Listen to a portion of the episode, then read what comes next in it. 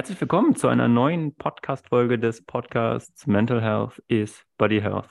Ich freue mich heute unglaublich. Ich habe wieder einen äh, Special Gast an meiner Seite und im wahrsten Sinne des Wortes zu Gast.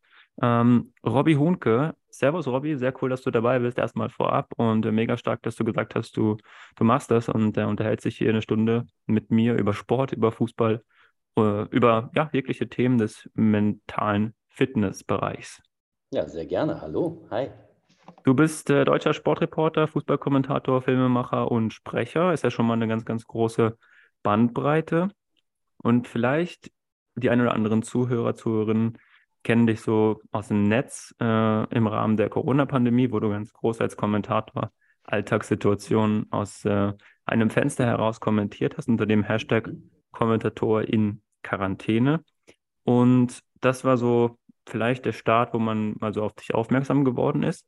Aber nur mal eine kurze Bandbreite zu nennen. Olympische Spiele, Bundesliga, Champions League, Eligella Cup, Euroleague bei RTL. Klingt es für dich manchmal noch so ein bisschen wie so ein Film oder wie ist das oder was macht das mit dir, wenn du das jetzt hörst? Ja, lustig, ne? so im Alltag ist man total darin gefangen. Es ist ja nun mal mein Beruf. Ne? Und wenn mich Menschen fragen, boah, findest du das nicht aufregend, ein Champions League-Spiel zu kommentieren, sage ich immer, äh, ja, es ist irgendwie auch mein Beruf. äh, lustigerweise äh, erinnert mich meine Freundin immer mal wieder daran. Okay. Ähm, äh, es gab meine, meine Eltern äh, haben ihr Haus verloren äh, während der großen Flut hier in Nordrhein-Westfalen letztes Jahr oder was vorletztes Jahr? Nee, es war letztes Jahr. Letztes Jahr. Ähm, ich, ja. Und da haben wir so ein paar Fotos gerettet und da sind die Bilder vom drei- oder vierjährigen Robby drauf, wie er halt irgendwie vorm Fernseher sitzt mit einem Kassettenrekorder und äh, selber kommentiert. Und sie sagt dann immer wieder, Mensch, du wolltest immer irgendwie Sportkommentator werden und du bist es jetzt geworden.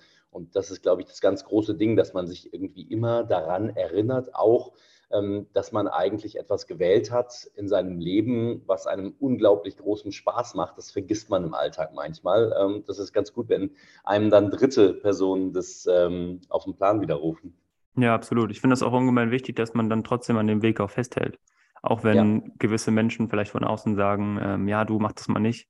Äh, oder Ey, hm, total. Also ja. das ist ein ganz, ganz großer Punkt, wenn ich da einhaken darf. Ja, klar. klar. Also alleine, also angefangen von meinem Vater, der ähm, Ingenieur ist äh, und äh, mit, weder mit Fußball genau wie meine Mutter noch irgendwie mit TV oder Medien irgendwas am Hut hatte, äh, sagte, ja, coole Idee, das willst du werden. Das wusste ich schon, also ganz, ganz fest wusste ich es mit sieben. Und mhm. dann sagt er, ja, du glaubst doch nicht wirklich, dass man damit Geld verdienen kann, oder? Das ist ein ja. Hobby. ähm, ja, später, später war er dann äh, großer und lieber und, und, und leidenschaftlicher Zuhörer und Zuschauer meiner Sendung. Aber äh, erstmal äh, dachte er natürlich so, okay, also es war ihm jetzt vollkommen fremd. Ja, ja, das ist, ist sehr spannend. Also ich meine, ich habe so das Gefühl, ich weiß nicht, ob das stimmt, aber ich habe so das Gefühl, wenn du diesen Wunsch ausgesprochen hast, das dauert immer eine gewisse Zeit, bis es bei den Menschen Klick macht, dass du das wirklich möchtest. So dieses, ja. okay, es dauert, wir haben es geschnallt, ähm, ja, wir können mal gucken, okay, ja gut, der Robby macht das schon. Ähm, so bei mir war das halt ganz klar, so machen wir was Sicheres. Ja, gut, was ist schon sicher in der heutigen Zeit? Also ich glaube, so ein Bankjob ist gefühlt auch schon bei weitem nicht mehr, nicht mehr sicher. Von daher. Hey, also ich find, genau, ja. genau das ist der Punkt. Ne? Ähm, wir haben ja gerade ein kurzes Vorgespräch geführt und äh, du sprachst über ein eventuelles Studium an der Deutschen Sporthochschule in Köln, genau. äh, das du da nicht gemacht hast, weil du dich dagegen entschieden hast. Für mich gab es, als ich von diesem Studiengang hörte, Sportjournalistik, damals noch Diplom, also Sportmedienkommunikation, gar keine Alternative. Und ja. viele Menschen, die auch dort studiert haben, sagten dann schon, ja, geiles Studium, danach bist du arbeitslos. Aber ja. wenn du was gefunden hast, wo du hundertprozentig von überzeugt bist, dass du machen möchtest, dann ist klar, dass du das dass dich kurz oder lang hoffentlich dann auch da durchsetzt und das auch machen kannst. Also mir war klar, okay, dieser Abschluss Sporthochschule, ähm, damit äh, winkt jetzt keine Bank als Vorstandsvorsitzende nach dir. Mhm. Aber äh, ich, ich wusste, okay, wenn ich mich da in diesem Umfeld tummel äh, und da vielleicht etwas mitnehme und vor allem, und das ist ja das Wichtige, sich nicht darauf verlassen, sondern nebenbei noch arbeiten, äh, ich habe zum Beispiel irgendwie nach einem Jahr meinen eigenen Radiosender, meinen eigenen Internetradiosender damals gegründet. Ähm, dann, dann, dann bist du da schon richtig, egal was die anderen sagen. Und es gibt sehr viele Menschen, die was anderes sagen.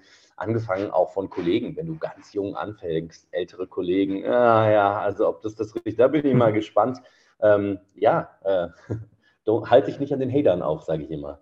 Ja, sehr, sehr coole Worte. Du hast schon einige äh, Stationen, einige Punkte kurz, kurz angeschnitten, unter anderem während deines Studiums. Äh, 2007 hast du ja dein mhm. eigenes Online-Sportradio, äh, fangeist.de sozusagen gegründet, ähm, für das du auch dann als Koordinator und Kommentator von Fußballspielen im Einsatz warst. Was war das mhm. für, eine, für eine Welt für dich? Also damals war das, ich erinnere mich ganz, ganz stark, vielleicht kennst du die Seite auch noch so, das war irgendwie ähm, Marcel minus ist reif.de oder sowas. Da konnte man, mhm. also wo ich dann irgendwie mein Mikro hatte, mein allererstes, und habe dann halt mit so einem, mit so einem Headset noch so aufgenommen und dann waren da Videos, die man sich anschauen konnte und daraufhin konnte man sozusagen kommentieren. Das fand ich merkwürdig, aber äh, war irgendwie hat Spaß gemacht. Wie war das für dich, so in diese Welt einzutauchen, zu sagen, okay, cool, ich gründe das jetzt? Ja, das war eine total wilde Zeit. Ich habe eben gemerkt, ich war am Anfang meiner Karriere, es war 2006 und ähm, selbst ein Praktikum bei einem Sportsender oder bei einem Fernsehsender zu finden, war extrem schwer. Ähm, ich habe dann irgendwann zwei Radiopraktika gemacht. Ich habe ja auch als Radiokommentator und Radiomoderator angefangen. Alles cool, aber ich merkte, oh, die warten jetzt nicht gerade auf mhm. dich, die warten auf gar niemanden ähm, weil die Stellen eben damals schon sehr begehrt waren. Und dann habe ich, äh, ist jemand auf mich zugekommen und gesagt, Alter, lass uns doch unseren eigenen Radiosender gründen. Cool.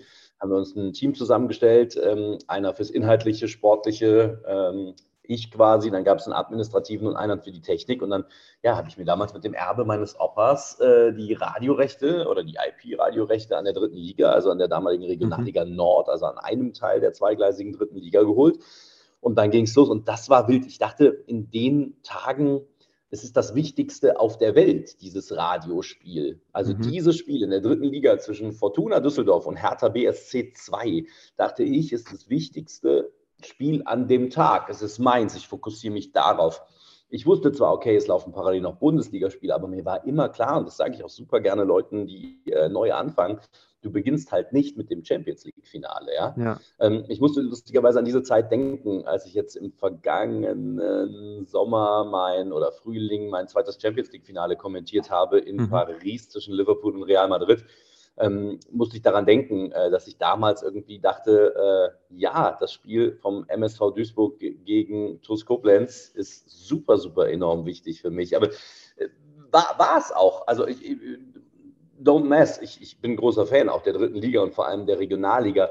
Aber ähm, du musst halt irgendwie anfangen. Ne? Und ähm, ja, da war ich auch ja, sehr motiviert, manchmal vielleicht sogar übermotiviert in dieser Zeit. Okay, musst du jetzt beim dritten Tor zum 4 zu 1 von Spieler XY komplett ausrasten? ähm, so, das ist dann aber, hat sich dann im Nachhinein erst gesetzt. In dem Moment war das eine ganz, ganz wilde Zeit. Ich habe um Rechte verhandelt äh, beim DFB in Frankfurt damals etc. pp. Und letztlich war dieser Job auch derjenige, der mich dann damals dann zum klassischen Radio gebracht hatte. Als das Ganze dann vorbeiging, ähm, bin ich dann, dann zum klassischen UKW-Radio gegangen, Radio NRW, Radio Wuppertal. Das war dann wiederum total aufregend neu für mich, ne? die Spiele in der dritten Liga für, für einen richtigen Radiosender zu kommentieren. Und da kam irgendwann äh, 9011, ich glaube im selben Jahr auch noch 2007 oder 2008, ich weiß es nicht mehr, und ähm, hat mich ähm, über Günther Koch, alte Kommentatorenlegende vom BR-Radio, gefragt, ob ich da nicht Spiele kommentieren wollte. Und auch da ging es dann wieder los. Dann bin ich natürlich nicht direkt eingeteilt worden als junger Kerl für die erste Liga, sondern habe dann zweite Liga TuS Koblenz gegen Wien Wiesbaden 90 Minuten Audio kommentiert 0-0. Ne? Ja. Und ähm, da dachte ich dann auch in dem Moment, boah, das ist äh, super, super geil. Und irgendwann kommentiere ich sicher auch mal die Bundesliga. Also Step by Step. Und heute geht vieles schneller. Damals gab es die Auswahl noch nicht so enorm. Heute gibt es sehr, sehr viele Sender, wo viele junge Leute sich auch sozusagen aus dem Start hinweg mal irgendwie katapultieren können äh, auf ein großes Champions League-Spiel oder so. Damals äh, no chance. Ja, ja ich glaube, du musst auch extremst äh, viel Glück dann tatsächlich auch manchmal haben, weil du musst erstens natürlich beim richtigen Sender sein, wie du sagst, es gibt so viel Auswahl. Dann musst du äh, in dem Sinne noch einen Chef haben, wahrscheinlich, der dich von deiner Art her cool findet und sagt, ich gebe dir das sozusagen in die Hand dass du ein Champions League WM-Finale vollkommen egal kommentieren darfst? Ab, ab, absolut. Das, das, sind, das sind die Punkte. Das sind, du brauchst super langen Atem, ja. Du musst ja. es den Leuten auch beweisen. Ja. Und hier auch Shoutout äh, an Steffen Simon, den damaligen WDR-Sportchef, äh, so sehr ich mit ihm hinten raus auch Differenzen hatte. Mhm. Er hat gesagt, dieser Junge kann beim Radio kommentieren, hat eine super Stimme. Äh, mal gucken, ob er auch Ahnung von Taktik hat. Äh, mhm. Ich kann nächste Woche nicht, dann mach du doch mein Bundesligaspiel. So. Und ähm, ja, cool. Das, ja. das, musst du den Leuten erstmal geben, so dieses Vertrauen. Ja, ja, ich finde das oftmals, das ist jetzt vielleicht ein bisschen abseits vom, vom Sport, vom Fußball, aber ich finde es manchmal ein bisschen schade, dass es dann Menschen gibt, die dir das Vertrauen schenken. So war das bei mir jetzt oftmals auch. Zum Beispiel in der Hotellerie hatte ich einen, der war sozusagen mein Mentor lange Zeit. An dem habe Mhm. ich mich dann orientiert und habe gesagt, okay, cool, ich kümmere mich, oder er kümmert sich um mich, eher gesagt. Und dann war das aber ganz oft so hinten raus, als er dann gemerkt hat, ähm, ich will nicht sagen, ich überhole ihn, aber ich bin jetzt so the next generation. Und er wird vielleicht irgendwann mal abtreten oder wird mal sagen, okay, danke, ich gehe in die zweite Reihe zurück. Ist das für viele Menschen schwer, das mental zu verkraften und zu sagen, hm, Ja. okay, jetzt überholt er mich. Ich habe ihn jetzt gefördert. So nach dem Motto, du solltest vielleicht deinen, deinen Menti nicht zu stark fördern, weil er dich irgendwann überholt, aber trotzdem so diese, diese lange Leine auch zu lassen und zu sagen, okay, ich bin fein damit. Ich bin auch mental damit fein. Das Total. Ich hatte mal einen Sprachausbilder. Ich habe wenig Sprech- und Stimmtraining, Stimmtraining Mhm. gemacht. Siehst du, jetzt verstolper ich schon. Ja. Äh, daran hat es gelegen. Ich habe, glaube ich, nur zwei oder drei Kurse äh, gemacht. Den Rest habe ich mir, äh, es war, war ich Autodidakt. Aber der hat gesagt, wieso soll ich euch das nicht beibringen? Ja. Ich habe ja die Erfahrung, ich, ich habe ja, ich hab ja die, die, meine Erfahrung äh, äh, da, dann gebe ich das doch gerne weiter. Ich bin sowieso ein großer Freund des Supportens gegenseitig. So, ähm, das vermisse ich hin und wieder beim Fernsehen. Ähm, bei Twitch zum Beispiel finde ich es super cool. Du hast den Illigella Cup gerade angesprochen. Ähm, das finde ich so wahnsinnig cool, wie, wie sich Streamer gegenseitig supporten und helfen. Das ist echt großes Tennis. So läuft's, ja. Ja. Ja, cool, sehr, sehr spannend. Ähm, ich muss so ein bisschen zu, ja, mich so auch oftmals zurückerinnern, so, du hast gesagt, jetzt auch mal Sachen auszuprobieren, auf die man richtig Bock hat. Ähm, ich erinnere mich jetzt so an das Jahr 2015, äh, habe ich mich natürlich im Vorab informiert, hast du mal äh, einen Beitrag über die Kanu-Polo-EM. Äh, da hast du Fernsehpreis des Verbandes der deutschen Sportjournalisten ähm, gewonnen. Und Mhm. ich finde, Kanu-Polo-EM habe ich vorher noch nie was von gehört, so. Ähm, also schon mal gehört, ja, okay, vielleicht als Sportfan, als Sport, Sportfan Ultra, wie auch immer man das nennen möchte. Aber wie wichtig war so prinzipiell auf dich bezogen der Preis? Also unabhängig, klar, man gewinnt es immer als Team, aber so mal weg vom Fußball, vom normalen Sport, den man vielleicht so kennt, ist das oder hat das für dich gezeigt, dass du, dass alles möglich ist im Leben, dass du auch mit den kleinsten Beiträgen über eine Kanu-Polo-EM, dass man auch sowas wirklich leben kann? Ähm, ja, also erstmal der Preis war, war okay, das war sehr lustig, weil äh, ich dachte, ich gewinne den sowieso nicht und Mhm. ähm, habe mich äh, entsprechend mit den Kollegen am Nebentisch relativ hart betrunken und musste Cool. dann plötzlich doch was sagen. Mhm. Ähm, aber ja, also erstmal habe ich das super gerne gemacht, weil ich glaube, dass man nicht nur über Sport, über Fußball berichten muss, sondern eben auch über andere Sportarten. Das war damals so eine bunte Serie. Mm, äh, ja, ich, ich, ich hatte einfach total Spaß daran gefunden. War aber, muss man ehrlich sagen, auch ein bisschen, ich, ich wachse dann immer mit meinen Aufgaben und habe dann unglaublich Bock. Aber äh, letztlich war es auch so, ähm, ich war damals äh, zwar bei, der, bei dem damaligen Sender gut im Game, Mhm. aber es war jetzt auch nicht so, dass ich war noch relativ jung, ne? also vor neun Jahren, dass ich mir die Spiele aussuchen konnte. Und wenn es dann mal halt für mich kein Bundesligaspiel gab an dem Wochenende, habe ich halt was anderes gemacht. Und Ja. so bin ich dann quasi zu Kanu Polo gekommen damals, also zu dem Beitrag zu dem Film. Es war ja ein Ja. ganzer Film, eine kleine Dokumentation, weil die an den Wochenenden stattfand, äh, wo ich nicht gebucht war. Äh, habe ich dann unglaublich gerne und gut da reingefuchst, glaube ich. Aber Ursprungsauslöser war, dass mir andere Kommentatoren, eben ältere Kommentatoren, damals irgendwie vor die Nase gesetzt wurden, was auch total okay ist. Habe dann akzeptiert, abgehakt und habe gesagt, okay, dann mache ich mein eigenes Ding. Ja, cool. Ja, ich glaube, es ist auch oftmals sehr, sehr wichtig, einfach, äh, wie das so die, die Sportler oder Sportlerinnen so mal äh, sporadisch sagen, so von Spiel zu Spiel schauen. Ich glaube, das Ja. ist für euch, denke ich, auch ganz, ganz wichtig, einfach zu sagen, okay, ja, ähm, auch wenn vielleicht mein Beitrag nicht ganz so cool war oder meine, meine Performance nicht ganz so gut oder ich habe einen Auftrag nicht bekommen, egal, abhacken. Jetzt schauen wir, was Ja. weiter, was weiter passiert und so hast du natürlich auch ähm, lang stetig sozusagen den Erfolg und das finde ich, finde ich ganz, ganz wichtig, dass man das auch bedenkt und immer auf dem Schirm hat. Ja. Spannend. Ähm, ja, du hast tatsächlich oder machst des Öfteren ja auch, auch Eishockey. Ähm, hast ja auch oder generell dich mit Eishockey beschäftigt. Du hast ja zum Beispiel auch Eishockey-Turnier bei Olympia ähm, Mhm. kommentiert. Findest du, also beschäftigt dich persönlich Eishockey auch sehr in Form von Schnelligkeit, dass das so schnelle Puckwechsel sind, dass du da so komplett auf dem Schirm sein musst und wirklich auch immer ready, steady, go? Also ja, total. Eishockey ist eine Wahnsinnsherausforderung. Ich habe lustigerweise mit Eishockey angefangen bei meinem, bei einem kurzen Ausflug zum NDR damals im Mhm. Radio. Ich habe parallel zu meiner Fernsehkommentatorentätigkeit Fußball auch Radio Eishockey kommentiert. Mhm. Vor, oh, ist aber mal locker flockig zehn Jahre her. Und das ist schon die richtige Herausforderung. Ja. Du musst gar nicht erst versuchen, auf den Puck zu gehen. Ja. Ja. Ähm, pick dir situativ die Situation raus, wo du denkst, okay, da kannst du vom Tempo her standhalten. Alles andere, forget it, my friend.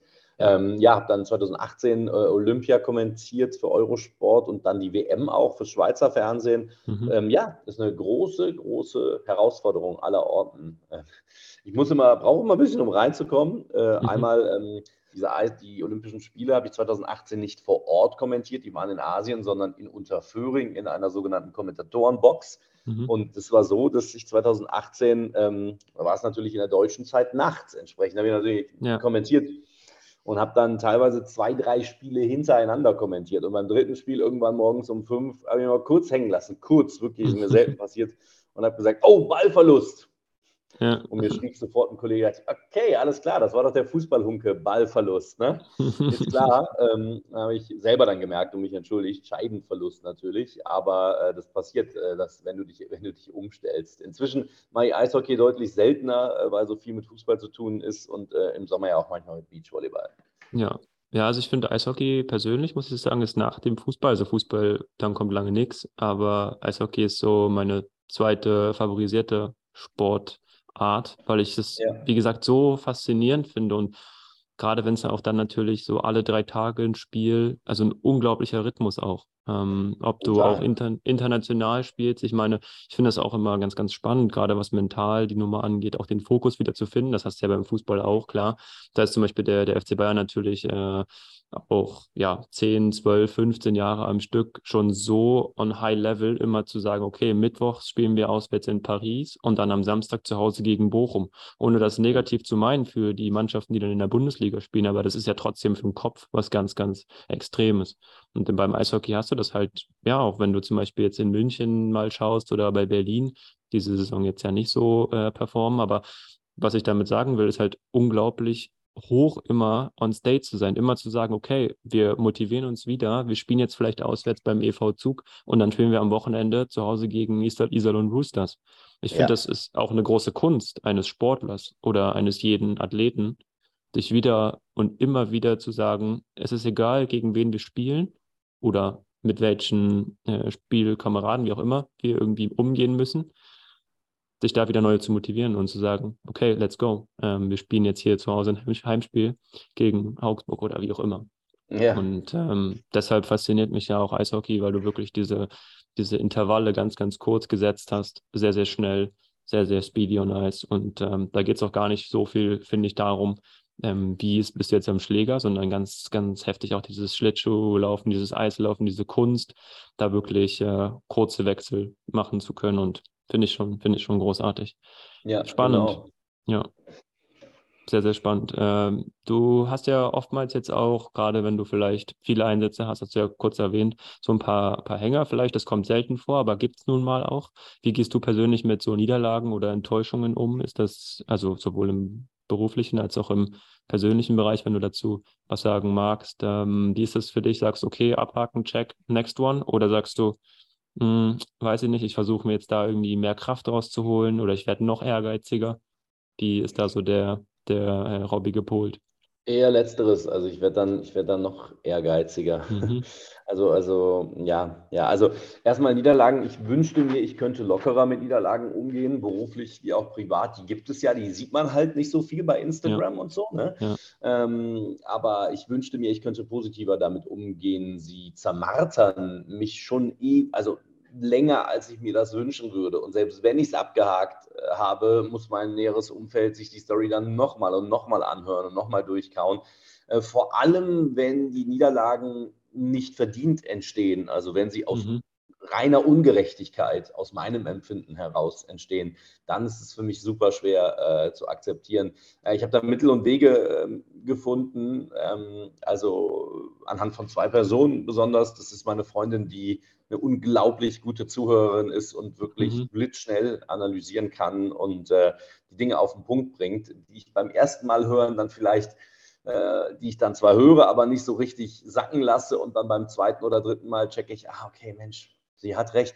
Und vor allem, es ist meine Tochter, ne? ohne dass ich mit ihr über meine Niederlagen in irgendeiner Form rede. Ich will sie ja nicht belasten. Ähm, es ist dann der reine Umgang mit meiner Tochter, also das kindliche äh, Agieren meiner Tochter, das, ähm, ja, und auch der Spürsinn meiner Tochter, wenn sie vielleicht merkt, ich bin vielleicht nicht so gut drauf, äh, wie sie dann auf mich eingeht, aber irgendwie auf eine ganz natürliche Art und Weise und wir über ganz banale Dinge des Alltags sprechen oder einfach miteinander spielen oder, oder sprechen oder, keine Ahnung, einen Film gucken oder so, das hilft enorm. Ja, cool. Ja, ich glaube, man sollte auch sich oftmals wirklich, also gerade das, was wir ja auch kennen, man kann eigentlich gefühlt 24 Stunden arbeiten, man kann, man hat immer irgendwie was zu tun, man kann das, das, das noch abarbeiten, aber sich trotzdem wirklich klar zu sein und zu sagen, okay, nein, hier gibt es einen Cut, ich mache etwas anderes. Und es gibt auch viele Menschen, die sagen, sie können das nicht so gut und deshalb bist du automatisch immer in diesem Rad drin. Ich will es jetzt nicht Hamsterrad nennen, aber ganz oft so ja. dieses Ding, ich bin immer wieder in der Spirale und ich habe jetzt noch das und noch das und noch das. Und für mich war das auch schwierig am Anfang Einfach zu sagen, okay, selbstständig, oh mein Gott, ich kann 24-7 arbeiten, aber was bringt das, wenn du dann nach 16, 17, 18 Stunden, ähm, ähnlich wie bei deinem Kommentar dann mit dem Ballverlust, weißt du, wenn du da so einfache ja. Dinge als Fehler äh, machst, was jetzt vielleicht nicht die großen Auswirkungen hat, aber einfach was, um, wo es ums Prinzip geht und du einfach immer wieder on point sein willst. Genau, das ist das Ding. Ich liebe viel arbeiten. Ich bin Workaholic. Ich kann ewig arbeiten. Und wenn ich dann nur für einen Film von mir ein Skript schreibe ja. oder äh, wenn ich mir nur die Texte für, für mein neues Sprecherformat anschaue oder wo ich mir denke, oh, hier könnte ich noch eine Stellschraube drehen. Mensch, da könnte ich mich ja nochmal über die zweite Mannschaft vom FC Bayern informieren, ob da eventuell einer den Kader auffüllt für das Champions League-Spiel nächste Woche Mittwoch. Ja. Geht alles. Ja, das ist dann aber auch immer mit persönlichen Niederlagen verbunden, nämlich mit privaten ähm, ja, ich, ich, ich, neige halt auch dazu, im Urlaub durchzuarbeiten. Ne? Mhm. Und ähm, da bin ich erstmal richtig pisst, wenn meine Familie mich darauf hinweist und sagt, sag mal, bist du eigentlich komplett irre? Ähm, so einen Tag danach merke ich, scheiße, wir sind ja hier im Urlaub, wir haben vollkommen recht.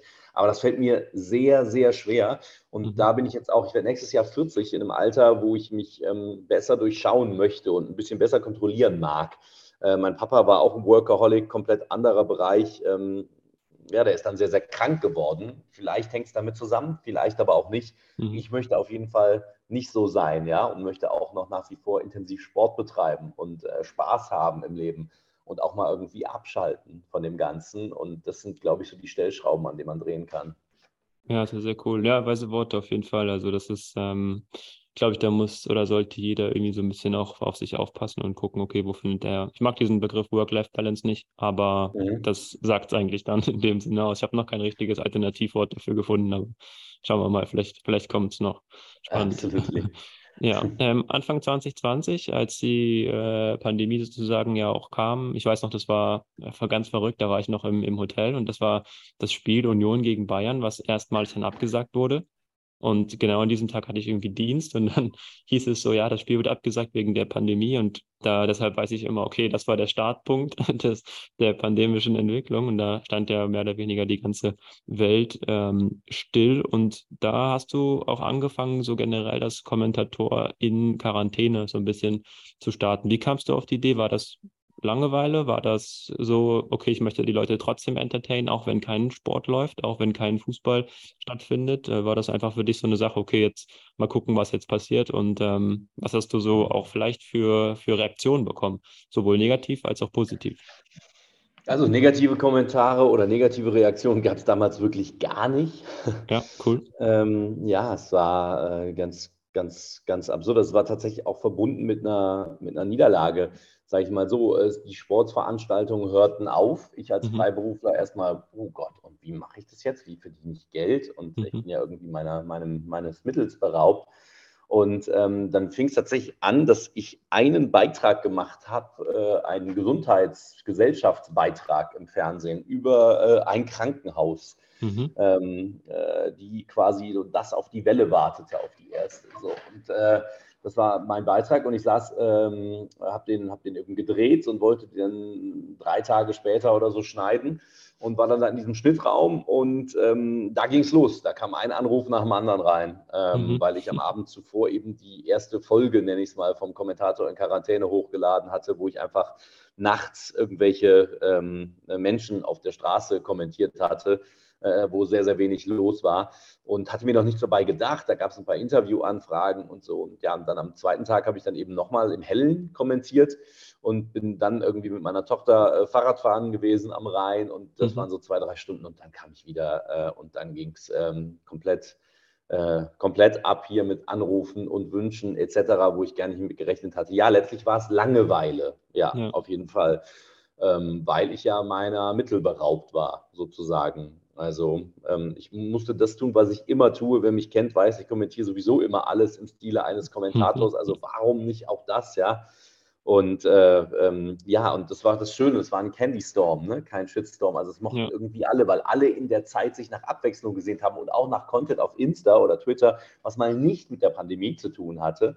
Ähm, das haben mir nachher viele Leute gespielt, dass sie das, das damals sehr erfrischend fanden.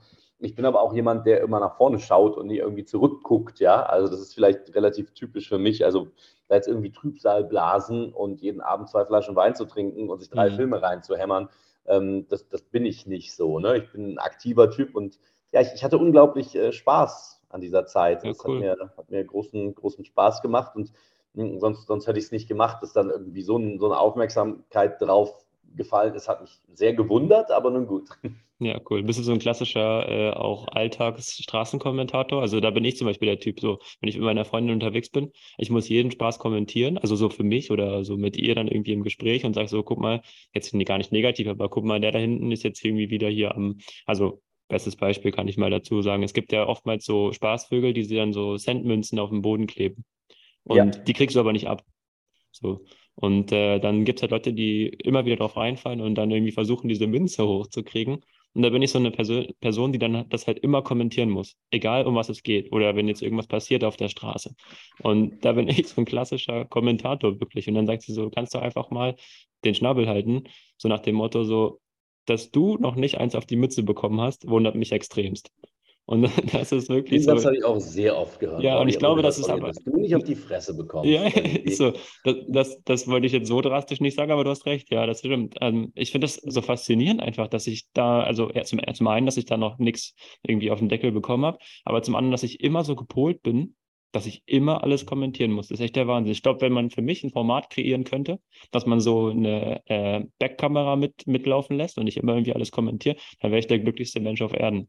Aber das muss ich noch entwickeln, das Format. Ja, also ähm, das ist halt, also ne, was ist dein Naturell? Und wenn du positiv auf die Leute zugehst und sie dabei nicht beleidigt, ja, ich habe ja auch wirklich random irgendwelche Leute da kommentiert, die haben es natürlich auch gehört, ne? Ja. Und ähm, die, einmal habe ich ja irgendwie so einen Ball runtergeworfen und die mhm. haben dann irgendwie damit gespielt und mit mir interagiert. Hätten sie auch nicht machen müssen, ne? Aber wenn du positiv und freundlich auf die Leute zugehst und sie jetzt nicht durchbeleidigst, dann dann machen sie das in der Regel auch mit. Ja, ja, cool, stark. Ja, Finde ich gut, finde ich gut. Ähm, kommen wir zu einer anderen äh, Seite auch, auch von dir in Bezug auf äh, Hörspiele. Also Hörspiele machst du ja auch. Das ist ja nochmal eine ganz andere Herausforderung, finde ich auch. Wie unterschiedlich können auch diese Anforderungen generell oder Aufgaben sein? Also was ist so das Besondere an Hörspielen? Was hat das für dich nochmal so diesen, diesen Kitzel, ähm, ohne jetzt irgendwie das ja, Aktive sozusagen zu kommentieren? Also, es hat alles seinen Reiz. Ich, ich mag alle Facetten meines Berufs, der eigentlich gar kein Beruf ist. Ne? Mhm.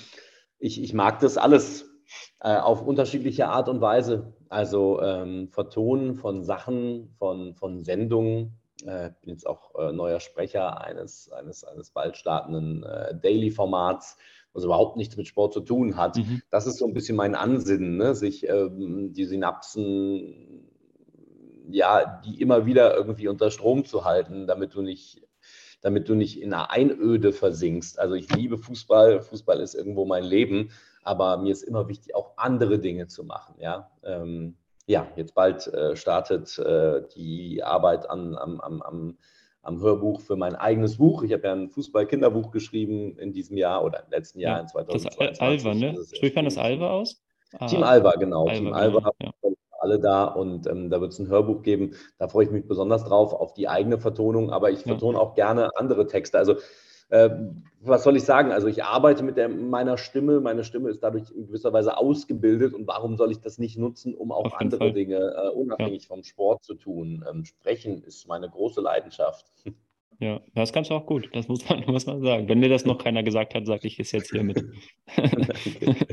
das ist, nein, also wie gesagt, ähm, ja, das, das Buch habe ich auch, äh, fand ich super, super spannend. Da hast du ja sogar ein Vorwort äh, von Bibiana Steinhaus-Webb mit drin.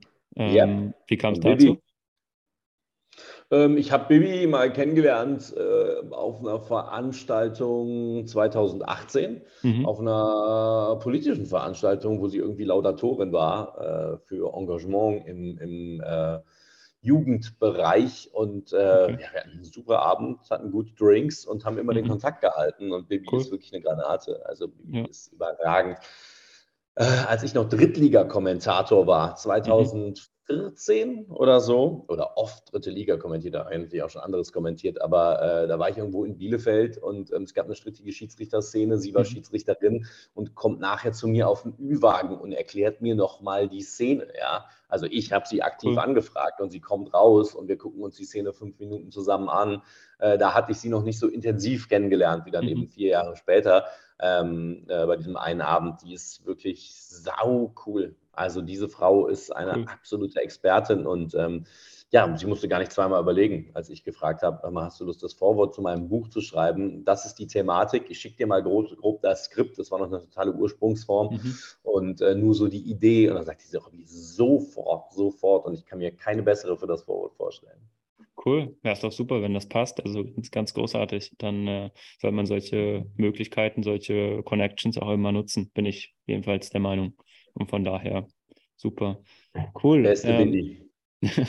liebe Grüße gehen raus, dann, wenn sie, wenn sie den Podcast hört, dann, dann äh, wird sie wahrscheinlich auch äh, schmunzeln. Sehr cool. Ähm, du hast den, äh, oder wir haben jetzt des Öfteren auch den Illegaler Cup schon mal, schon mal angesprochen. Ähm, war das sozusagen oder war ja mit das größte Offline Event in die äh, FIFA E-Sports-Historie. Wie ist so deine Meinung zum Thema E-Sports? Ähm, glaubst du, das geht jetzt noch, noch mehr in die, in die steigende Richtung? Oder ist schon vielleicht in einer gewissen Form der Zenit erreicht? Oder was meinst du, wo kann die ganze Reise hingehen? Also ich finde das immer unglaublich spannend, wenn ich jetzt höre, es werden ja natürlich klar, okay, E-Sports-Bundesliga-Vereine und so weiter und so fort werden immer mehr gegründet. Ähm, ja, ist ja eigentlich gefühlt schon die wie Cafés äh, vom Boden äh, wachsend. Ist ja der Wahnsinn. Ähm, was, wie ist so deine Einschätzung dazu? Sorry erstmal für das Knarzen. Ich bin hier vor Erregung beim Thema E-Sports mit meinen Kopfhörern zu mal ins Mikrofon geknallt. Äh, ja, also äh, erstmal Thema Eli. Ähm, ich habe dieses, dieses Event, dieses FIFA-Event, was ich da kommentiert habe, ähm, war ja nicht das erste Event, was ich für ihn kommentiert habe. Mhm. Angefangen habe ich mit bei ihm ja, wer Eli Geller nicht kennt, Elias Nerlich, Elias N97, Deutschlands Nummer 1 Streamer, Influencer. Ähm, der hat einfach ein Fußball kommentiert, Fußballturnier gemacht und ich habe es mhm. kommentiert. Und ähm, ja, dann haben wir uns irgendwann gesagt, ja, kannst du eigentlich auch E-Sports kommentieren? Jo, kann ich. Mhm. Haben wir dann gemacht. Ähm, danach habe ich auch noch ein paar Real-Life-Events für ihn kommentiert, ne? seine Summer Games oder sein mhm. nächstes Fußballturnier, was dann auf RTL Plus exklusiv lief und so. Ähm, äh, ja, es hat aber angefangen mit diesen Twitch-Sachen und äh, ähm, ja, also um deine Frage zu beantworten, E-Sports hat eine goldene Zukunft, äh, vollkommen zu Recht auch. Also muss man nicht mögen, aber äh, wenn man sich da mal mit beschäftigt, sieht man so die Potenziale, glaube ich. Und vor allem hat Twitch, glaube ich, eine große Zukunft. Ja, der mhm. Streaming-Dienst, äh, wo eben die ganzen Jungs da eben mit groß geworden sind, mit, mit Gaming. Mh, macht großen, großen Spaß. Ich werde mich jetzt auch auf die Plattform wagen. Äh, oh, ich weiß okay. nicht genau, wann du ausstrahlst, mein Lieber, aber am 23. Januar an mhm. dem Montag äh, startet meine wöchentliche Fußball-Late-Night-Show auf Twitch. Ich denke, ähm, ich denke unsere, ja, ich denke, unsere Folge kommt Anfang Februar. Ähm, Anfang Februar, dann ja. läuft ja meine Show schon ein bisschen. Oder? Ist verrückt. Das heißt, du kannst jetzt sozusagen sagen, dass deine Show jetzt schon läuft. Mit großen Genau, meine Show läuft also quasi schon. ähm, ja, also äh, wir werden Bundesligaspieler zu Gast haben, wir werden Streamer zu Gast haben cool. und ähm, ja, werden das Ganze eben aus meinem Wohnzimmer mit kleinem Setup, mit einer coolen Produktionsfirma zusammen ähm, eine Fußball-Late-Night-Show. Die gibt es so noch nicht und die hm. werden wir auf Twitch äh, starten. Und ähm, das ist spannend, was da auf Twitch geschieht. Also ähm, ich bin jemand, jemand, der hat immer schon ins Digitale geschaut und ähm, jetzt wage ich mich auch selber als aktiver Akteur quasi äh, ins Digitale und da freue ich mich sehr auf meine eigene Late-Night-Show. Äh, ihr mal checken auf Twitch. Äh, ist jetzt hier keine abgesprochene Werbung, sondern eine spontane. Ja, absolut. Der Kanal heißt natürlich Ed Robbie Hunke und Bearded ja. Ballers heißt die Show, weil mein Sidekick äh, und mein Redakteur ebenfalls einen Vollbart haben. Sidekick übrigens DJ Flimmy, der coolste DJ aus Köln, der ein bisschen aus meinem Wohnzimmer auflegt und mit dem wir über cool. Fußball sprechen. Sehr, sehr cool. Ah, ich finde es immer großartig, wenn daraus äh, neue Ideen, neue Projekte entstehen. Also muss ich persönlich sagen, ich finde das, finde das cool. Also ich habe früher habe ich das Öfteren noch mal, ähm, hatte mein Fernseher damals eigentlich nur für die Playstation. Ähm, mhm. Habe ich dann aber aufgrund dessen, dass ich mich versucht habe, immer weiter auch natürlich in der Selbstständigkeit ähm, auf den Fokus Training selbst noch weiter zu konzentrieren, habe ich dann meine PlayStation abgegeben ähm, und bin auch eigentlich ganz froh mit der Entscheidung, muss ich sagen, weil ich so dieses, ja, wie soll ich sagen, für mich jetzt einfach ein bisschen, habe ich als unnötig für mich erkannt. Ähm, mhm. Das war jetzt einfach so eine persönliche Entscheidung, dass ich gesagt habe, okay, ich brauche das jetzt nicht zu, zu spielen. Deswegen finde ich es aber trotzdem umso besser und umso schöner, dass es andere für sich natürlich nutzen und sagen, okay, E-Sports ähm, wächst immer weiter und ich bin auch da komplett bei dir, dass du sagst, ähm, das ist auch, hat auch seine Berechtigung und es wird immer, immer weiter wachsen.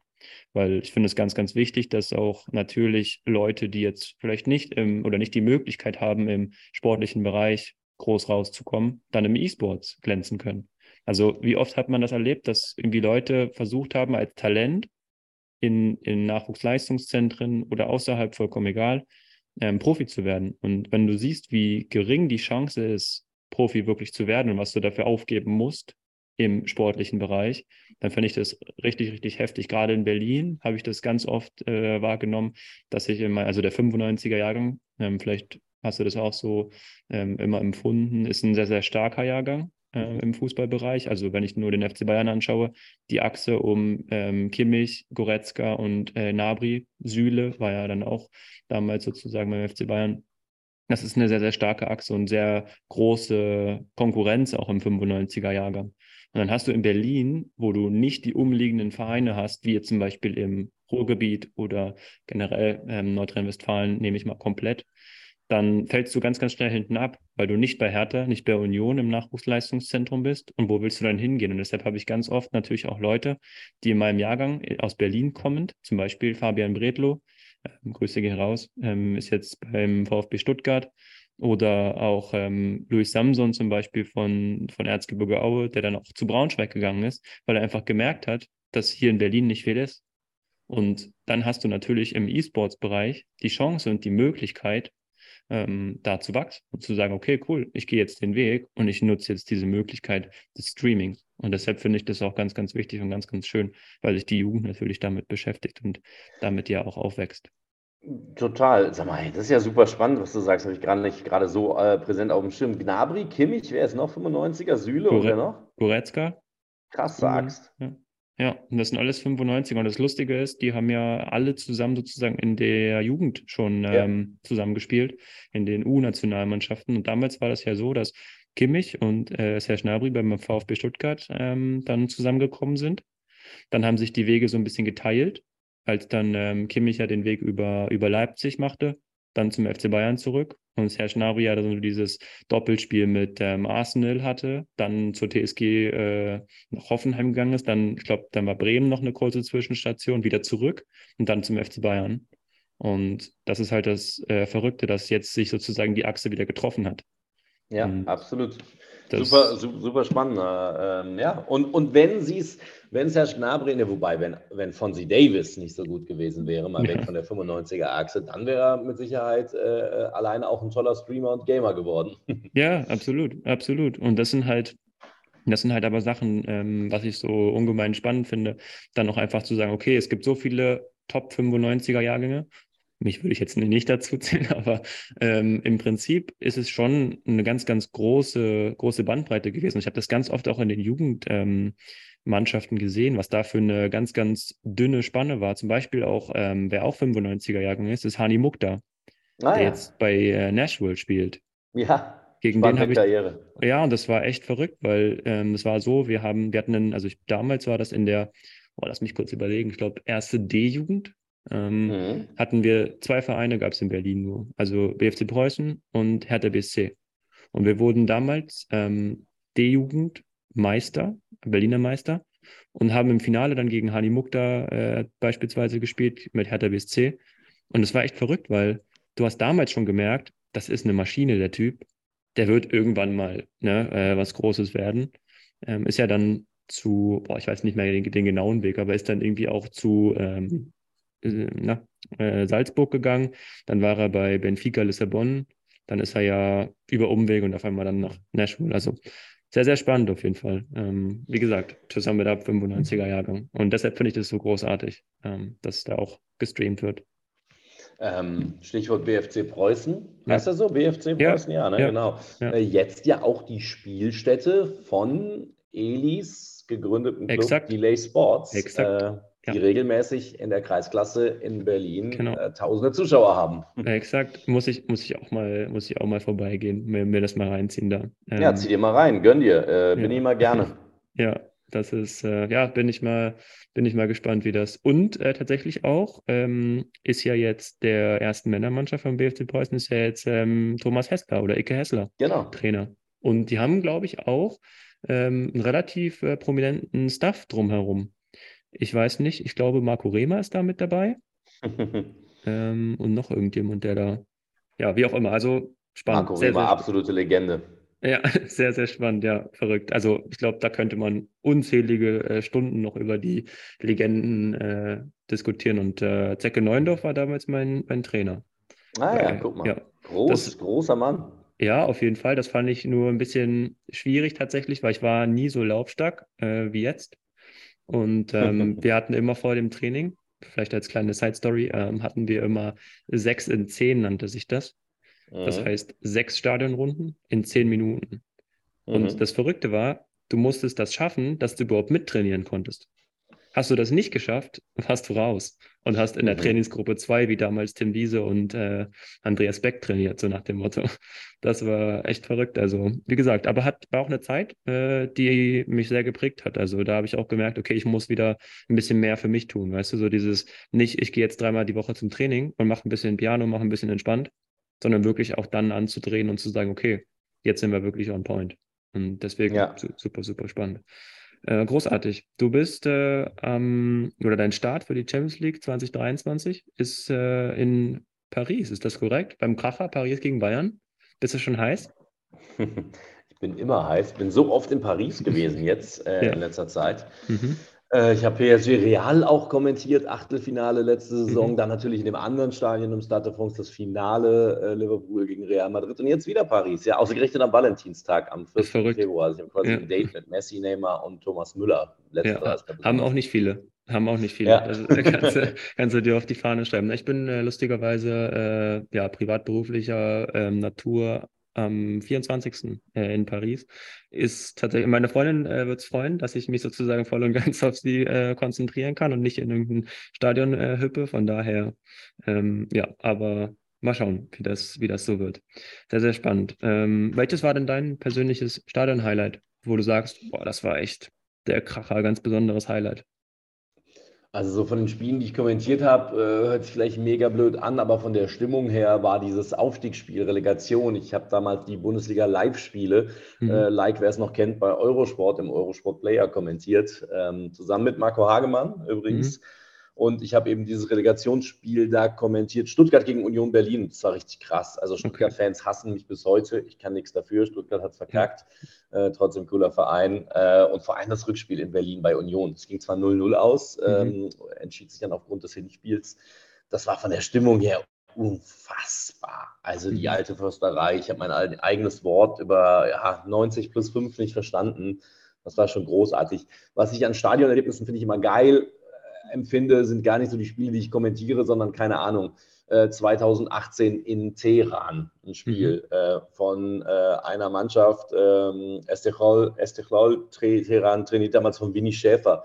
Mhm. Die andere Mannschaft Sepa trainiert von Ali Dai. So, ja, also das, das flasht mich so, ja, Stadionerlebnisse, keine Ahnung. Ähm, äh, ich habe mal eine Reportage gemacht in Schottland über einen deutschen Spieler, Thomas Konrad, der damals bei Dundee spielte, beim mhm. Dundee Football Club und die hatten das Derby, also das Derby gegen Dundee United. Das war eine Mannschaft, die auch in, auch in der ersten Liga damals spielte und das Stadion ist genau gegenüber von dem anderen. Also das Derby mhm. mit der kürzesten Anreise der Welt und auch ein super freundliches Derby. Ja, die saufen vorher zusammen in den Pubs, äh, die Fans und die Spieler saufen nachher alle zusammen. Richtig geil. Bei jedem Tor übrigens äh, sind die jeweiligen Fangruppen nackt, also oben um nackt mhm. auf den Platz gestürmt. War so mit das Geilste, was ich. Also, es sind so die Spiele, die ich nicht unbedingt so tagtäglich aus der Champions League oder so kommentiere mhm. oder in der Europa League. Es sind eher so diese fußballkulturellen Orte, die mich irgendwie äh, total, die mir total was geben. Weißt du, irgendwie eine, eine abgefuckte Tribüne. Neulich war ich in Barcelona gegen die Bayern. Ähm, ja. Was letzter oder vorletzter Gruppen. Ist auch gar nicht, ist auch gar nicht so cool, der Kommentatorenplatz, ne? Genau, der war ein bisschen, also ne, äh, das, das, wird ja irgendwie renoviert, das Stadion, und da tropft zum Teil noch irgendwie der Schimmel runter, aber das finde ich dann geil, das noch zu sehen. Ja. ja. Äh, ich hasse diese modernen Arenen, mein Gott. Gott habe den alten Tivoli in Aachen selig mit der alten ja. Holzkommentatorentribüne. Mittlerweile muss man sagen, auch der neue Tivoli, an dem ist ja auch Alemannia Aachen unter anderem zugrunde gegangen, ein seelenloser Klotz, ja, äh, oder keine Ahnung. Es muss natürlich irgendwie so sein. Borussia Park, alles schön und gut in Gladbach, aber der alte Bökelberg, ja. Ähm, die Stadien, die ich extrem feiere, sind Bochum, mitten, mitten im Ort gelegen, mhm. äh, mitten in der Wohnsiedlung, Bielefeld, die Alm, das sind die Stadien, die ich feiere. Cool. Ja, es ist großartig. Also ich habe immer eigentlich so mein, mein Ritual gehabt, wenn ich früher so alleine mal in Städte gefahren bin. Das ist der erste Stop war immer ein Stadion. Und das war mhm. so mein Ritual. Klar. Das war irgendwie ganz cool, weil dadurch habe ich da auch zum einen die Stadt kennengelernt weil ich musste mich dann irgendwie durchschlängeln und gucken, okay, wo ist das Stadion, welche U-Bahn muss ich nehmen oder was auch immer. Und habe aber irgendwie auch direkt natürlich die, die Liebe dann zum Sport auch verbunden. Ähm, Barcelona, klar, habe ich auch äh, Stadiontor gemacht und so. Und dann da oben natürlich äh, Kommentatorenplatz. Und da musst du schon als, als großer äh, Mann oder große Frau hast du da echt auch zu tun. Da musst du schon deinen Kopf einziehen. Das ist dann schon, schon manchmal ein bisschen schwierig gewesen. Ähm, ja, Stanford Bridge war ich, war ich auch dann, äh, mit der die das Stadion krass, gemacht. war ich auch, auch letzte sehr, Saison. Sehr cool. Bin ich übrigens ähm, äh, im Rückspiel gegen Dortmund, kommentiere ah. ich da an der Bridge, äh, cool. Chelsea Dortmund freue mich sehr drauf, aber auch, auch in gewisser Weise abgefuckt. So draußen vor der Tür sieht es eher aus, finde ich, so ein bisschen wie im Wilden Westen, wie ein Casino ja. im Wilden ja, Westen. Ja, stimmt. Stimmt. Ja, das war auch, also wie gesagt, das war auch eine, wir hatten da immer Stadiontor gemacht, das war echt ganz cool und dann läufst du da halt natürlich äh, durch die Katakomben und dann da irgendwie rein und in der Kabine und muss ich sagen, hat schon, hat schon auch Laune gemacht. Bin ich auch mal sehr gespannt, ähm, wie sich da der BVB schlagen wird, ob die das vielleicht überraschungsweise äh, schaffen weiß ich nicht. Ähm, wo ich jetzt, ja, Chelsea wird man sehen. Ähm, aber wie gesagt, das ist, ich glaube, dass diese Stadien können auch nochmal, echt nochmal so eine dritte, vierte, fünfte Luft bei den Teams äh, entfachen, wenn es richtig genutzt wird. Und ja. nicht ohne Grund ist es dann natürlich, dass so kleinere Teams in der Vergangenheit auch immer mal für Überraschungen gesorgt haben. Was jetzt ein bisschen schade ist, dass es so dieses, dieses Feuer gar nicht mehr so, so zwingend gibt. Zum Beispiel, also bestes Beispiel ist für mich Energie Cottbus damals.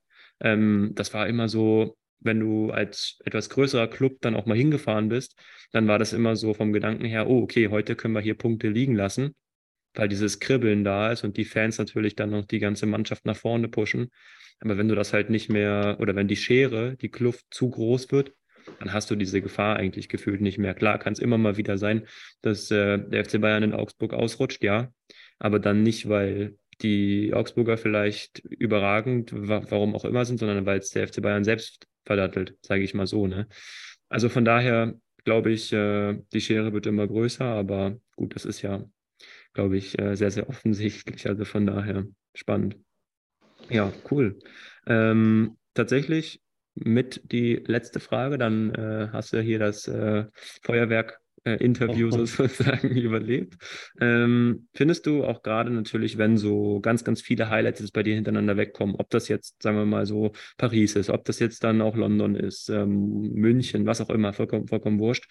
Ist es für dich manchmal eine große Gefahr, das noch wertzuschätzen und zu sagen, okay, es ist großartig, das, was ich hier an Emotionen mitnehmen kann, oder stumpft das manchmal auch ein bisschen ab, dass du für dich sagst, gerade mental, so dieses, kennst du dieses Platonische, dass nichts mehr irgendwie groß ein Highlight ist, sondern dass gefühlt alles normal geworden ist. Wie schaffst du das für dich, damit umzugehen und zu sagen, okay, nein, ich berufe mich immer wieder darauf, das ist großartig, was ich mache, das sind große Emotionen, das ist ganz, ganz toll ähm, ist es dann für dich eine große Gefahr oder sagst du, das schaffe ich relativ easy?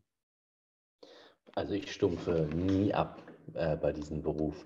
Also sagen wir so, ich versuche auch ein bisschen präventiv zu agieren ne? und zu sagen, okay, ich suche mir andere Sachen außerhalb. Ne? Ja. Also keine Ahnung, wenn, also ich, ich, ich, glaube niemals, dass mich kommentieren nicht mehr flashen wird in einem mhm. großen Champions League-Stadion. Ganz im Gegenteil. Aber ich baue eben auch vor und sage, hey, äh, weißt du was, dann mache ich mal eben das, dann moderiere ich hier mal ein Jahr lang, statt nur mhm. zu kommentieren. Ähm, dann kommentiere ich weniger und freue mich umso mehr aufs Kommentieren. Dann spreche ich hier mal eine, eine regelmäßige Sendung, die gar nichts mit Fußball oder Sport zu tun hat. Und so baue ich unterbewusst wahrscheinlich irgendwie dem vor. Aber prinzipiell hat mich das noch nicht einmal, ja klar, manchmal nervt mich die Reiserei, ja, die mhm. Reiserei. Aber die Reiserei ist ja nur das notwendige Übel. Oder wenn du irgendwie sagst, okay, krass, ein bisschen Hotel, äh, in welcher Stadt bin ich eigentlich? Ja. Kennen Musiker vielleicht auch. Ne? Ja. Ähm, ja, und ähm, das sind aber die Dinge, die mich, wenn überhaupt mal nerven. Ich reise eigentlich auch gerne. So, ne? Mhm. Aber ähm, das nervt mich dann eher. Das Sportereignis, das Kommentieren, das am Feld stehen, das Moderieren nervt mich nie. Irgendwann, äh, mir hat, ach, boah, wann war das? 2005, glaube ich mhm. mal, Tom Bartels gesagt, mhm. äh, Robby, irgendwann nutzt sich jeder Job ein wenig ab auf den Moment warte ich bis heute. Das ist bei mir nicht geschehen. Das ist doch großartig, ist doch cool. Ja, finde ich, finde ich schön. Wie machst du das dann ähm, so gerade mit äh, privaten äh, Sachen, also in Form von Familie, wenn du jetzt sagst, du bist dann wahrscheinlich, wenn du Mittwoch ähm, Spiel hast äh, an der Stamford Bridge, sagst du dann, okay, du fährst Dienstag hin oder fährst du dann schon Montag hin? Ähm, wie ist es dann für dich von der, von der getakteten Zeit her?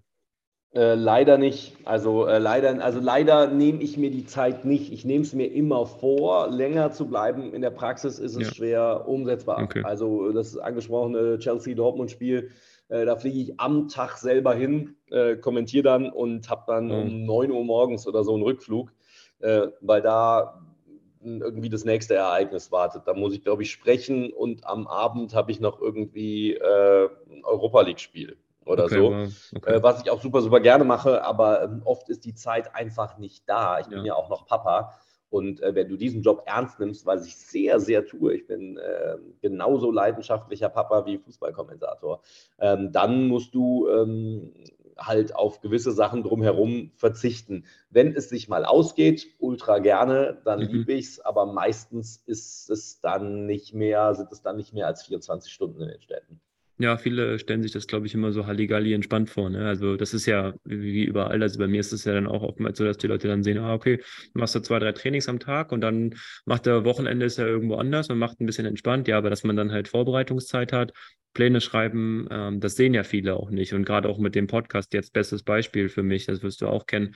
Du musst ja dann dementsprechend die ganzen Dinge vorbereiten. Du schaust, okay, was hat, was hat die Person vielleicht Besonderes gemacht, um natürlich auch im Gespräch zu bleiben, logischerweise, und auch einfach eine coole, einen coolen Vibe zu finden, was im Sportbereich für mich relativ einfach ist, weil ich finde es faszinierend. Das ist ähnlich wie in der Musik oder beim, beim guten Essen oder so. Du findest ja immer einen Gesprächspunkt. Du findest ja auch immer einen gemeinsamen Nenner irgendwie, wenn die andere Total. Person auch. Und das finde ich halt an sich, deswegen sage ich auch, mache ich immer sehr, sehr gerne diesen Podcast immer weiter und äh, mir geht auch irgendwie nie zum einen Gesprächspartner aus, weil ich immer wieder auch sage, okay, ah, den, ja, den muss ich nochmal fragen oder ah, mit dem möchte ich nochmal noch mal sprechen. So. Und das ist ja wie bei dir dann auch ähnlich, dass du sagst, okay, ja, cool. Viele denken sich, ah, ich mache hier Halligalli in Barcelona, erstmal an den Strand chillen und dann abends ein bisschen äh, Champions League gucken, so weißt du. Das ist ja, ja nicht so. Das, das, ist halt das Ding. Und vor allem, äh, selbst das, wenn du das wenn du drumherum abziehst, wenn du im Stadion bist, da bist du ja zwei Stunden vorher mindestens, ja. ne? Ja. Dann musst du da Stellproben machen, ne? Ähm, dann musst du unten ans Feld, da musst du eine Schalte machen, äh, dann lässt sich der Ordner da aber nicht durch, dann funktioniert deine Akkreditierung nicht, dann musst du zurück zum Media Control Center, dann musst du deine Akkreditierung wieder checken. Ja. Äh, das ist ja auch mit einer Lauferei verbunden und dann weißt du auch abends echt, was du getan hast. Und ja, äh, wenn dann am nächsten Morgen um 9 Uhr dein Flieger geht, äh, weil du, keine Ahnung, entweder Papa sein musst oder, äh, oder darfst und eine andere oder ein anderes Spiel hast ja. am Abend noch oder vielleicht sogar beides zusammen, dann ist nachher auch nicht mehr mit groß Halligalli, ne? Dann, ja, ja, äh, absolut. Du, wenn du gut äh, einigermaßen noch okay bist, trinkst du äh, ein halbes Bier und dann äh, legst dich ab. Ja, absolut. Da musst du aufpassen, dass du am nächsten Tag fit bist und äh, die Spieler nicht verwechselst nach dem Motto so. Ja, weil du also, auch weißt, die zwei Stunden im Flieger, ähm, da musst du halt äh, wieder dich komplett auf das neue Spiel fokussieren, auf das nächste Spiel. Ne? Und wie hat mal äh, ein bekannter Mensch gesagt, das nächste Spiel ist immer das Wichtigste. Absolut, das ist korrekt. Spannend. Ähm, vielleicht eine, eine schöne Abschlussfrage, die ich den Podcast-Gästen immer super, super gerne stelle, ähm, wo die meisten auch ein bisschen länger kurz äh, nachdenken müssen. Welchen Podcast-Gast würdest du in diesem Podcast super gerne mal hören? Das kann zum einen eine Person sein, wo du sagst, das fände ich mega spannend, wenn ich die mal ähm, oder wenn ich über diese Person mal was, was zu hören bekomme. Das kann aber auch sein, wo du sagst, oh ja, okay, cool, kenne ich persönlich, ähm, ist eine richtig, richtig coole Socke und äh, kann auf jeden Fall ganz, ganz viel zum Thema mentale Fitness erzählen. Also da fällt mir sofort eine Person an. Das Okay. ist mein Personal Trainer Mhm. äh, und mein ehemaliger Spoho-Kommilitone Arne Greskowiak. Ich weiß nicht, ob du ihn Ah, kennst. Der ja, ist kenn auch ähm, Athletiktrainer bei den Kölner Haien und Ja, ebenfalls der deutschen. Basketballnationalmannschaft. Mhm. Super krasser Typ. Ähm, wir haben zusammen studiert. Äh, ich bin fett geworden, er nicht. ähm, der ist schon richtig krass. Vor dem habe ich insofern Respekt. Als, äh, ja, wie soll ich sagen? Also ich bin halt auch, ich lebe gerne, trinke halt auch mal einen Mhm. guten Wein und esse gerne fantastisch. Ähm, das tut er nicht so gerne. Er Mhm. trainiert lieber, macht Yoga, macht Sport, äh, ackert wild, macht auch mal Fasten. Ähm, der Typ ist echt eine Inspiration. Äh, geisteskrank im positiven Sinne, aber eine echte Inspiration. Cool. Ja, top. Das ist doch, ja, hatte ich ähm, relativ oft tatsächlich auf. Also, weil ich, ich weiß gar nicht, wie die Connection kam, über, über, auch über die Kölner Haie, das weiß ich, ähm, habe ich dann gesehen, weil ich ähm, dann übers Triangle so gesehen habe, okay, Kölner Haie, ja, wen, wen folgen die Kölner Haie mehr oder weniger? Und dann habe ich auch den Arne gesehen, dachte ich, ah, okay, cool, das öfteren mal verfolgt und habe das so gesehen und spannend, sehr, sehr spannend. Ähm, dann öfter mal auch Kabinen-Stories gesehen und fand das sehr, sehr amüsant. Also auch, was er da für ein Programm abspult, schon cool. Aber ist ein super Absolute Tipp. Maschine. Also Ja. Thema Mental Health, Body Health, wow. Ja, mega. Cool. Robby, du bist äh, you're done. Äh, es hat mir unglaublich viel Spaß gemacht. Ähm, sehr, sehr Vielen cool. Dank. Und, und kleiner Insight für, für Podcast-Hörer. äh, Wir sehen uns hier ja auch. Also ich sehe dich zumindest und du erinnerst mich an, es macht mich irre, die komplette Aufnahme schon, an irgendeinen Fußballer von früher, aber ich komme nicht drauf auf wen. Wirklich? Ja. Ich habe ganz oft gehört, dass sich mit, ähm, also wenn ich ein bisschen, ich war früher ein bisschen äh, nicht so schmächtig, sage ich mal so, Mhm. und das Gesicht ist ein bisschen breiter, aber Niki Süle, weil der hat dann ganz oft die, ja, das ist wirklich äh, viele, ich wurde auch des Öfteren mal, das war ganz lustig, vielleicht die Story kann ich mal ganz kurz teilen. Ich habe in einem äh, Hotel gearbeitet, wo äh, der FC Bayern immer abgestiegen ist. Und ähm, jetzt kann ich es ja am Ende der Podcast-Story sagen. Ähm, ich habe sozusagen oftmals das Ritual gehabt, zum Beispiel beim Pokalfinale, dass ich vorab in Berlin dann mit ähm, einem Pullover vom FC Bayern dann eine Joggingrunde gemacht habe. So. Und die spannende Story war, es gab den Hintereingang, wo dann auch Fans natürlich warteten. Ich habe aber als Service-Mitarbeiter in dem Hotel gearbeitet, wo der FC Bayern genächtigt hat. Bin dann mit dem Pullover raus. Das war noch so ein Neon, kennst du diese neon-orangen Pullover vom FC Bayern damals? War vor Ahnung, vier, fünf Saisons oder so. Und lauf halt raus und lauf dann am Hotel vorbei, weil ich den Kollegen einfach Hallo sagen wollte, so zum Mhm. Morgen. Und die lustige Story war, dann kamen echt Menschen und meinten zu mir, kann ich ein Foto mit dir haben? Und ich so, mit mir? Warum mit mir? Also, ja, aber du spielst ja beim FC Bayern. Ich so, ja klar, spiele ich beim FC Bayern. Und dann auch wirklich Leute, die dann fragten, kann ich ein Autogramm haben? Und ich so, ja klar, können wir Autogramm machen. Ich weiß nicht, was du mit dem willst, aber können wir machen, so gerne. Und das war halt so das Ding. Und dann haben ganz viele Kollegen auch gesagt, okay, weil ich damals, wie gesagt, nicht ganz so schmächtig war ähm, und ein bisschen muskulöser ähm, in dem Bereich und dann gesagt haben, ja, du siehst aus wie Niki Süle. Ich so, okay, gut, dann machen wir das. Deswegen dachte ich erst, dass du äh, Niki Süle meinst, aber vielleicht. Ich komme noch drauf. Ich werde es dir im Nachhinein schreiben. Ja, so machst du das. Nee, sehr cool. Super. Ja, wenn du in äh, Berlin was kommentierst, dann äh, sag da auf jeden Fall Bescheid. Sehr gerne. Die alte Ähm. Dame äh, oder Union. Ich glaube, Union traue ich zu, es auch mal in die Champions League zu packen. Dann komme ich vorbei. Ja, top, top. Nee, also wie gesagt, äh, sehr gerne und ähm, ich sag vielen Dank, hat mir unglaublich viel Spaß gemacht. Äh, war eine große Bereicherung für diesen Podcast und ich bin gespannt, ähm, wann ich dann die Podcast-Folge mit dem äh, lieben Arne dann äh, produziere und wenn, da, wenn die Podcast-Folge hier online kommt, sende ich dir auf jeden Fall die Nachricht mit dem exakten Datum und dann, äh, ja, wird fleißig gehört. Jawohl, danke dir. Hat mir auch Spaß gemacht. Bis dahin. Großartig. Tata. Bis dahin, vielen Dank an alle Zuhörerinnen und äh, bis zur nächsten Folge. Ciao, ciao.